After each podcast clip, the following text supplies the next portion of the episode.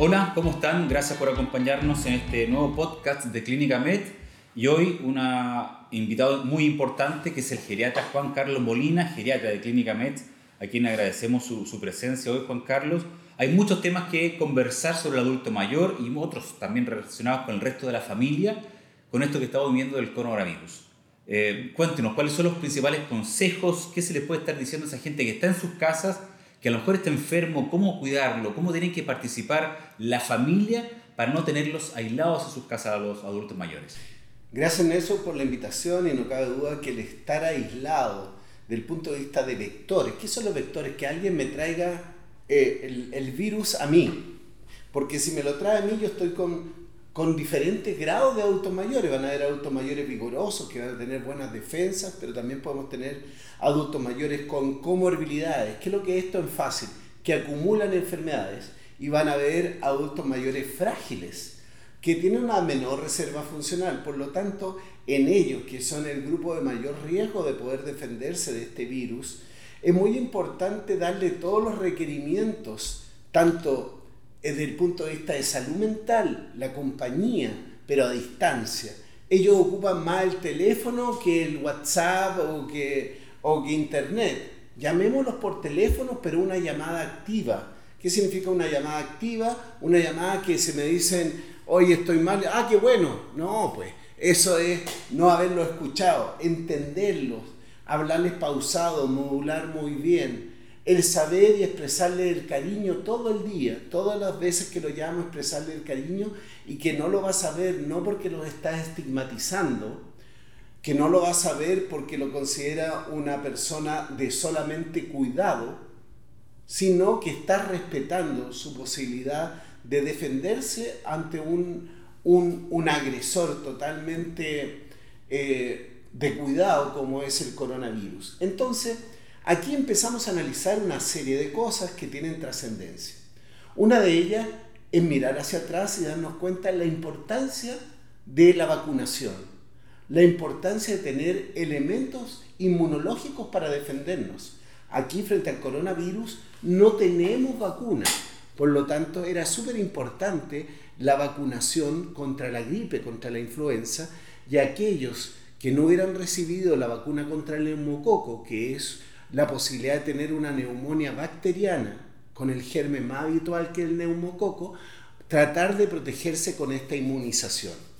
Ahora, desde el punto de vista práctico, uno debe estar ocupado del día a día de estas personas mayores, cómo está la capacidad de aseo del lugar donde están, cómo está eh, la, la, llegada de los medicamentos de terapias crónicas de hipertensión, diabetes, porque no se deben descuidar de las patologías habituales, porque pueden empeorar, pueden descompensarse y eso generar una hospitalización sobre un sistema que ya se empieza a recargar.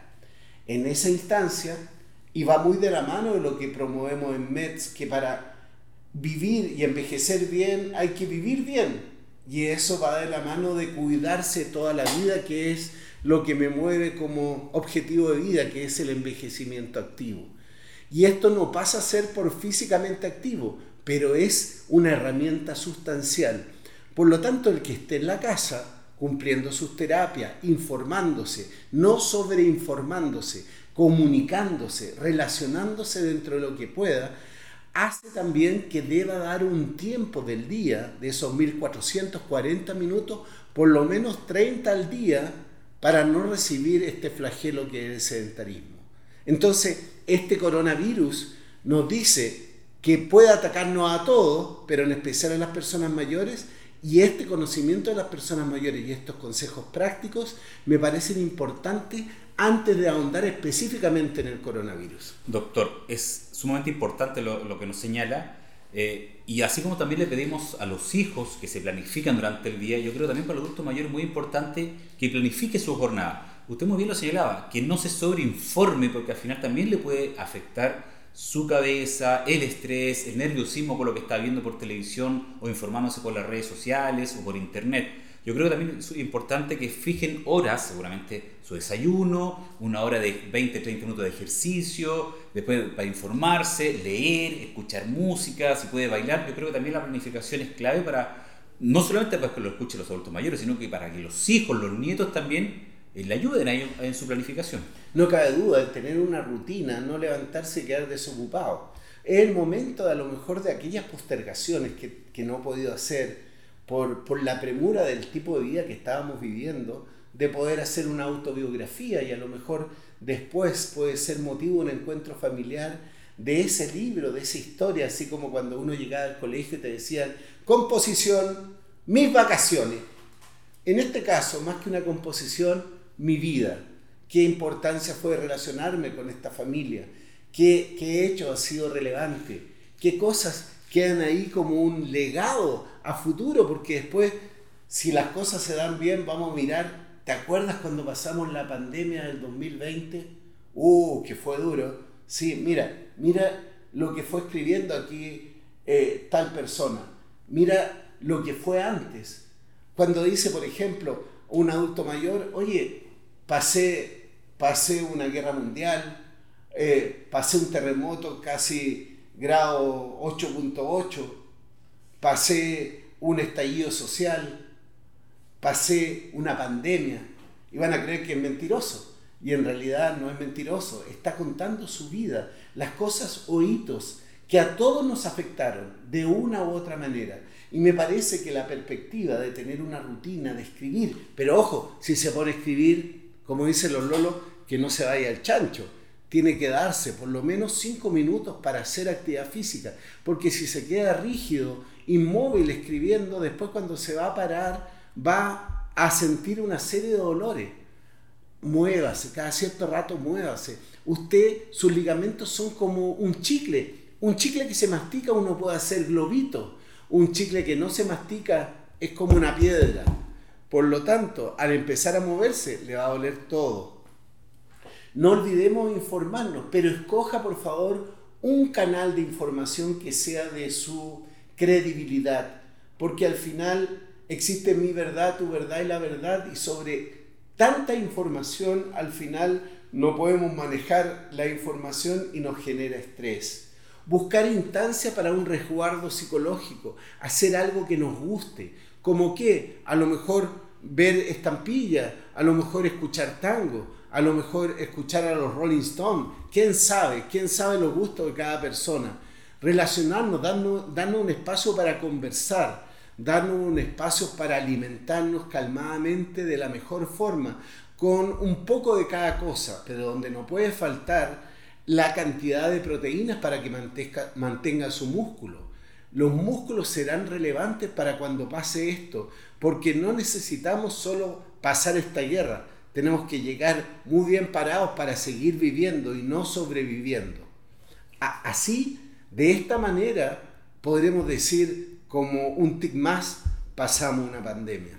Hablamos de la familia, los hijos, los nietos, pero también los vecinos, aquellos adultos mayores que a lo mejor no tienen a nadie un familiar, que han quedado solos, pero seguramente hay un vecino que sabe que a lo mejor esa persona no puede salir a comprar, si está en alguna zona extrema donde ya hace mucho frío, que hay que cuidarse, que a lo mejor también colabore, me imagino, de saber si necesita algo se necesita pan, se necesita algo para comer y quizás también puede ser una solidaridad del vecino también con ese adulto mayor. No cabe duda que lo que tú planteas es parte de algo que yo promuevo, que es la solidaridad, que esta ayuda de mirarnos los ojos de igual a igual y no de arriba abajo, que se llama caridad.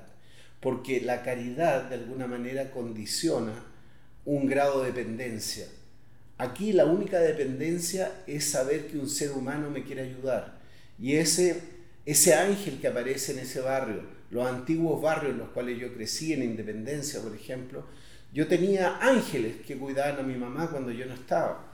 Y es así donde esta sociedad individualista nos golpeó un, un, un, proyecto de vida que es un material de ácido ribonucleico, nos golpeó como naturaleza, como sociedad y nos dice que no éramos tan capos como nos creíamos y que nos necesitábamos el uno al otro.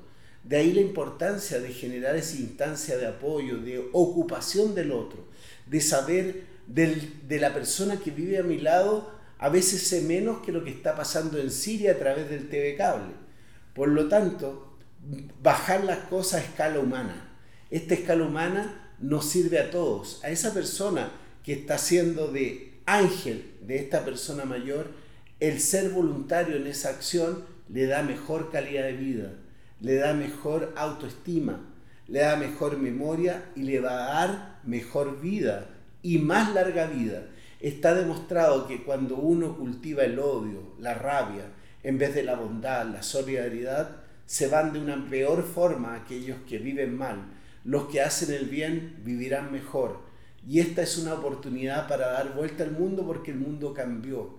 Y esta bofetada que nos dio un, un, virus es la que debemos aprender. Y curiosamente, en la infantilización habitual de las personas mayores, nos estamos dando cuenta que ellos, ellos eran unos sabios y ellos se guardaron y tomaron las providencias del caso, pero dependen de nosotros, emocionalmente y físicamente. Pero hay que cuidarse de no arriesgarlo a llevarle infecciones, pero requieren de, de que puedan ser oídos o contarle nuestras cosas del día, pero también si necesitan pan, arroz, lo que sea para seguir estando, es fundamental. Dijiste tú muy bien que viene esta época de frío, esta época de frío, que no se peguen al lado de una estufa, que tengan capas, porque si van moviéndose dentro de la casa van a haber zonas que van a estar más heladas y ahí se pueden resfriar. Una muy buena hidratación como elemento de termorregulación, dado que la piel se les ha adelgazado, es muy importante meterle agua al radiador. Es fácil tomar agüita, pero no tienen sed. Aunque sea agua helada, le puede quitar el frío. Con esas cosas, Nelson, yo creo que vamos construyendo una gerontocultura que nos hará crecer a todos. Hablaba un poco de este tema de la alimentación, pero también yo creo que puede ser bueno quizás esa persona que a lo mejor ya iba a comprar pan, ahora pueda hacer en su casa. O sea, motivarse. Aquella abuelita o el abuelito que a lo mejor en el pasado hacía su propio pan, yo creo que es de alguna manera una terapia para saber que está socializando con su marido, si es que lo tiene, o con la persona que lo está cuidando. O sea, motivarse a hacer cosas, que es lo que hablamos recién, ¿no? Claro. Afortunadamente lo estamos viendo de la perspectiva de la familia, donde efectivamente son abuelitos, porque tienen nietos. Pero hay personas mayores que ni siquiera tienen hijos y no hay que decirle abuelitos. Por lo tanto, hay que tratarlos por el nombre y no tratarlos como niños, hay que tratarlos como personas mayores. Y ahí la persona mayor, especialmente la obsesiva, no permite errores. Por lo tanto, en la medida que envejece se va haciendo más obsesiva. Y, y si se deja de mover, se hace más obsesiva. Por lo tanto, puede darle un motivo de desaveniencia con alguien que no sea así si están bajo el mismo techo si tienen la fortuna de tener a su pareja viva.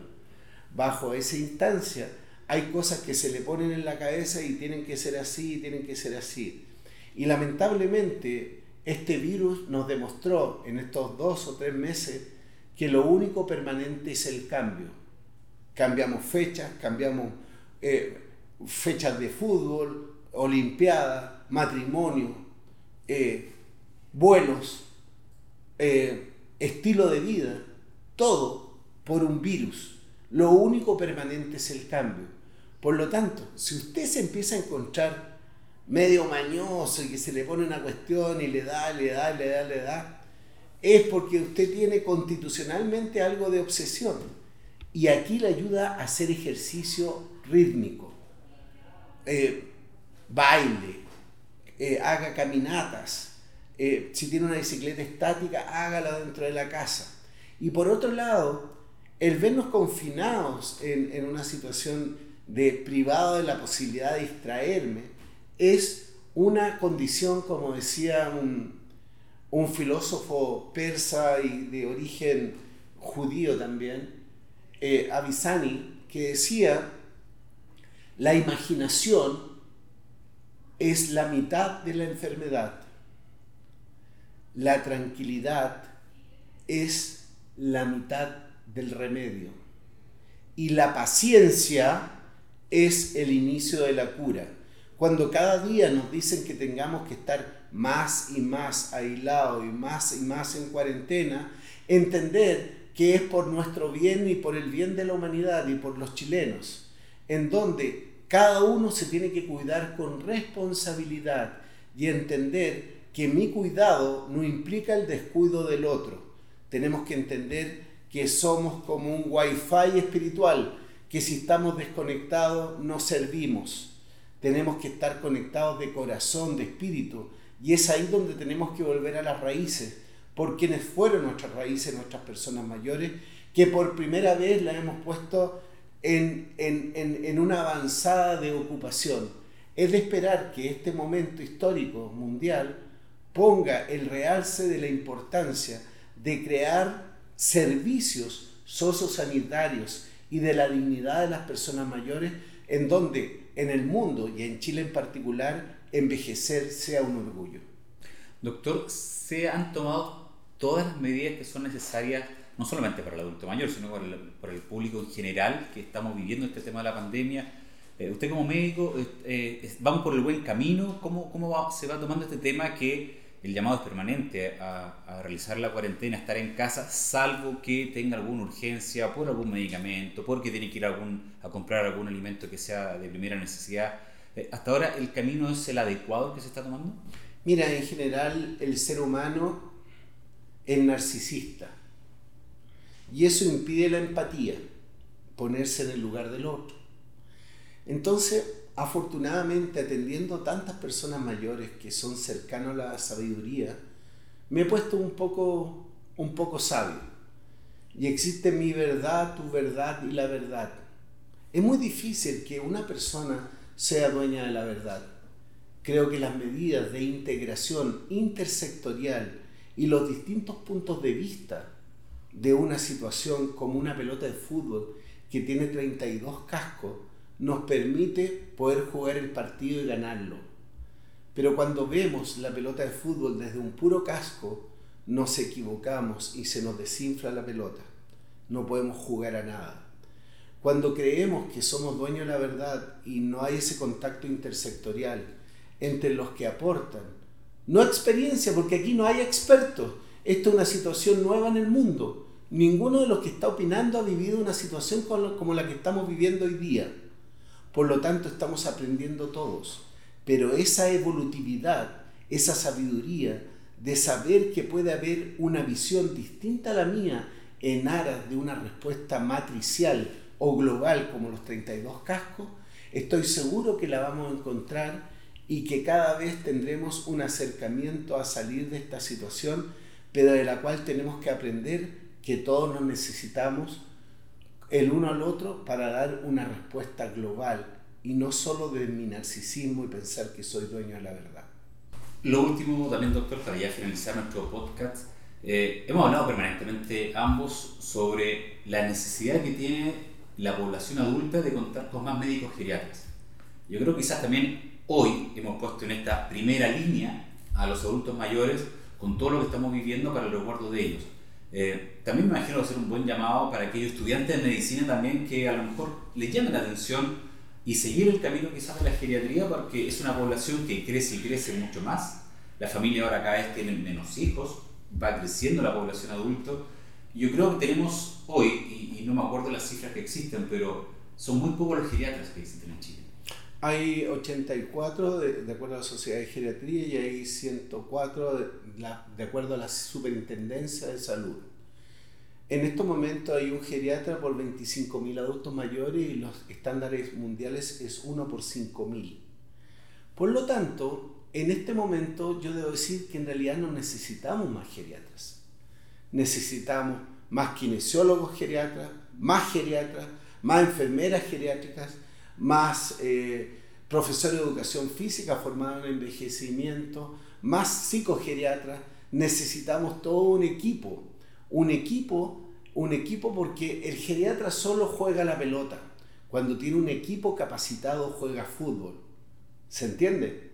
Entonces, es ahí donde las universidades han sido anacrónicas y no han evolucionado a la velocidad de los cambios, que te digo que lo único permanente es el cambio.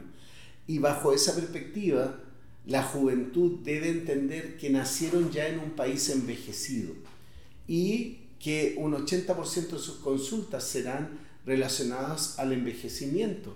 Por lo tanto, es la oportunidad de dedicarse a esta maravillosa especialidad, pero también usted que está escuchando este programa, esto es muy relevante porque usted también ha vivido en una sociedad viejista.